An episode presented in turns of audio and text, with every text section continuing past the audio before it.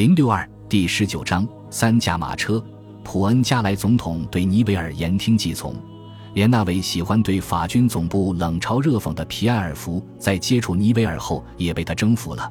劳和乔治一向本能的不信任任何军人，却被说服支持在一九一七年发动以尼维尔名字命名的灾难性的攻势。尼维尔的母亲是英国人，他一口流利的英语也许起到了部分作用，但他真正征服别人的杀手锏是他不可动摇的自信。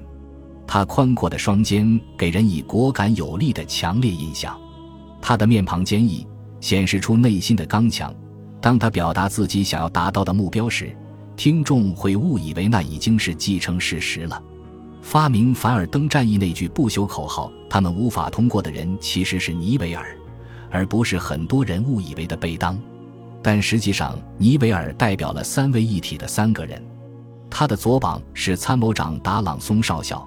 此人性格阴郁险恶，身材极为瘦高，面无表情，却有一双摄人心魄的眼睛。此人衣品糟糕，头发和胡子乱蓬蓬的，在走廊走来走去的时候，喜欢把手插在马裤的皮带里，目中无人地沉浸在思考中，仿佛是忧郁的堂吉诃德。达朗松是法军参谋学院最聪明的毕业生之一，也是尼维尔背后做决定的影子操纵者。他因胃部的结核病濒于死亡，却对此秘而不宣。他狂热，不顾一切，有时候近乎疯狂地认为自己的使命就是在死前拯救法兰西。他后来说道：“在我死之前，法国必须赢得战争，而我已来日无多。”对于一个自己被判了必死的人来说，别人的生命又算得了什么呢？他不断敦促尼维尔进攻，再进攻。尼维尔对此也是一拍即合。尼维尔设计在1917年发动致命的贵妇小径进攻战，结果毁掉了法国陆军。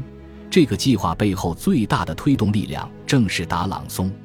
几周后，他就死了。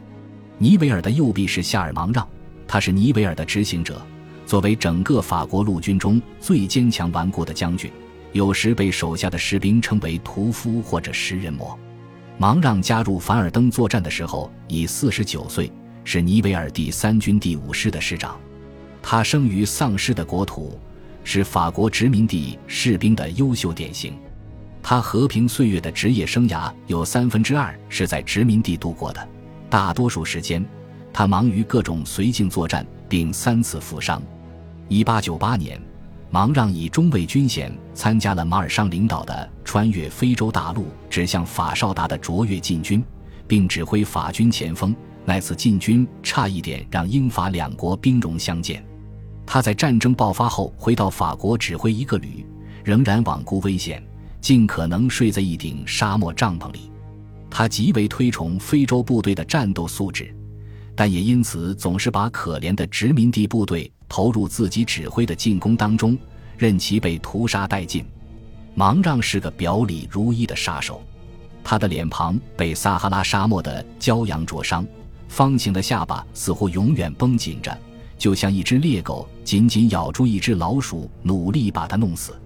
他的嘴巴很大，嘴唇则薄薄的，看上去很冷酷。漆黑的头发根根直立，他走路迅捷而有力。像拿破仑一样习惯背着手站着，头向前伸。有一名美国记者是芒让的拥趸，评论说他整个外表让人觉得像一只正在搜寻猎物的老鹰。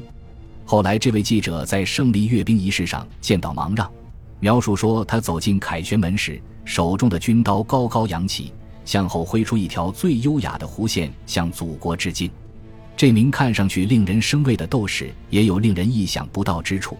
那就是他令人惊讶的尖细声音以及非凡的魅力。不管别人怎么评价芒让，他都是法军中首屈一指的技术专家。他在协调进攻时对精准的要求近乎病态，总是能让部队在预定的时间发起冲击，这是其他将军无法做到的。芒让和尼维尔一样充满自信，让手下相信自己拥有巴拉卡，而这些士兵也的确盲目相信这一点。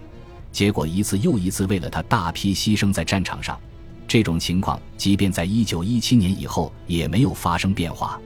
据说特迪罗斯福在一九一四年春天结识芒让的时候，也被他充沛的精力感染了。也许是因为在人群之中难得遇见一个和自己如此类似的灵魂吧，于是取消了访问柏林的预定行程，下决心和法国站在一起。芒让的座右铭是：集中全部注意力于一点，并且全力以赴。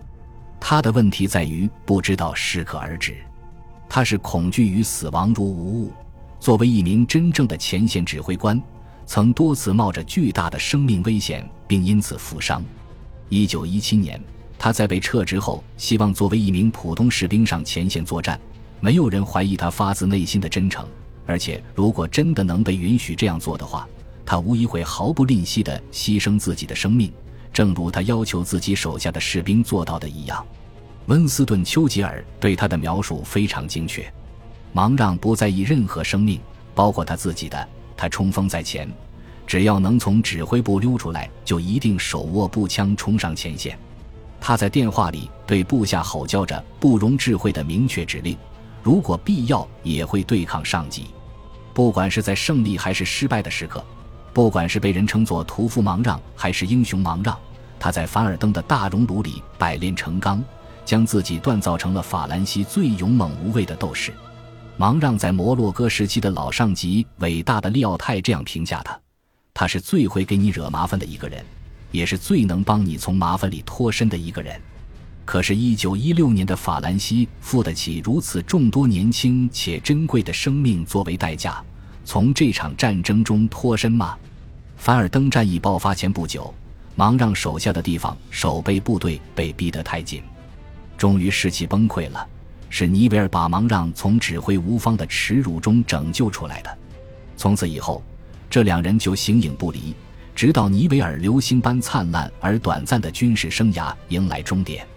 就是上述这三个人执掌的第三军，在三月底被调到凡尔登战场，并接管了右岸地区面对杜奥蒙堡的那段战线。就在芒让抵达凡尔登的当天。他接到报告说，德军用奇袭的方式攻占了重要的卡耶特森林。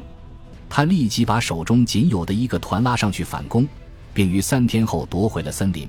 这次反攻宣告法军在右岸地区采取了全新的战斗姿态。尼维尔和芒让几乎每天都发动猛烈的小规模反攻。这些进攻是否得不偿失呢？皇太子本人承认。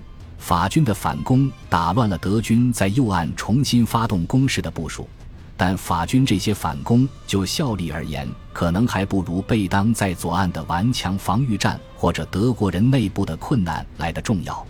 与此同时，贝当对反攻的代价痛心疾首，尽最大努力限制尼维尔的行动。可是他很快就控制不住了。霞飞在四月十日视察了尼维尔负责的防线。我对尼维尔将军的战果印象非常深刻，要求贝当给予尼维尔适当的支援，以求在杜奥蒙堡左右两翼继续发展战果。可是贝当请求增援的胃口越来越大，越来越迫切。于是霞飞得到了摆脱贝当的机会，他不用撤换抗命的贝当，反而要提升他。四月十九日，德卡斯特尔诺从上第一给贝当打来电话。他说：“总司令决定把中央集团军群总司令德朗格勒德卡里将军调往前职，贝当接任该集团军群总司令，尼维尔接替贝当指挥凡尔登的第二集团军。贝当仍然负责间接指挥凡尔登战役，因为第二集团军在中央集团军群的编程之中。但从此以后，他只能从后方的巴勒迪克进行指挥。”而尼维尔则将成为负责战役的前线指挥官，这是个完美的解决方案。霞飞后来这样解释这次调动：我们把贝当将军调离凡尔登战场，这样他就可以有机会从宏观的角度更清晰地看问题。他对此并不乐意，这话实在有点轻描淡写。贝当愤怒、失望，对于他的部队在凡尔登地区的未来充满了悲观情绪。但还是只能把自己只占一个房间的简易司令部从苏伊迁走。五月一日，塞里尼在离开村公所的时候，听见正在走上村公所台阶的尼维尔向达朗松大声宣称：“我们已经掌握了胜利的攻势。”他这话明显是说给别人听的。贝当离开凡尔登之后，仅仅几天，霞飞就取消了轮换作战机制。从此以后，凡尔登的法军再也不能指望源源不断的获得生力军，却要做出总部要求他们做出的奇迹。本集播放完毕，感谢您的收听，喜欢请订阅加关注，主页有更多精彩内容。